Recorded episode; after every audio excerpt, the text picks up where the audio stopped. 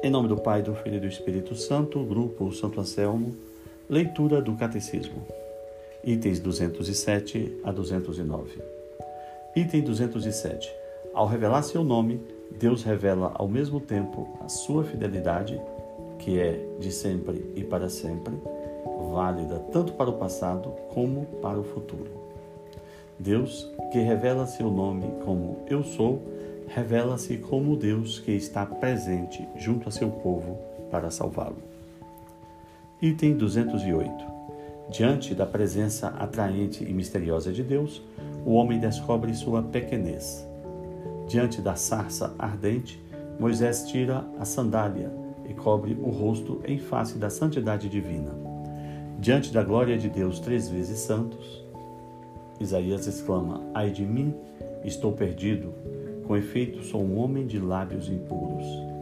Diante dos sinais divinos que Jesus faz, Pedro exclama: Afasta-te de mim, Senhor, porque sou um pecador.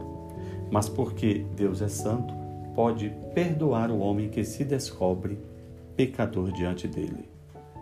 Não executarei o ardor da minha ira, porque sou Deus e não homem.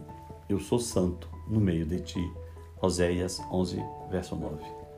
O apóstolo João dirá: Diante dele tranquilizaremos nosso coração, se nosso coração nos acusa, porque Deus é maior do que o nosso coração e conhece todas as coisas. Item 209. Por respeito à santidade de Deus, o povo de Israel não pronunciava seu nome. Na leitura sagrada, o nome revelado é substituído pelo título divino Senhor, em hebraico Adonai, em grego Kyrios. É com esse título que se aclama a divindade de Jesus. Jesus é o Senhor. Que Deus nos abençoe.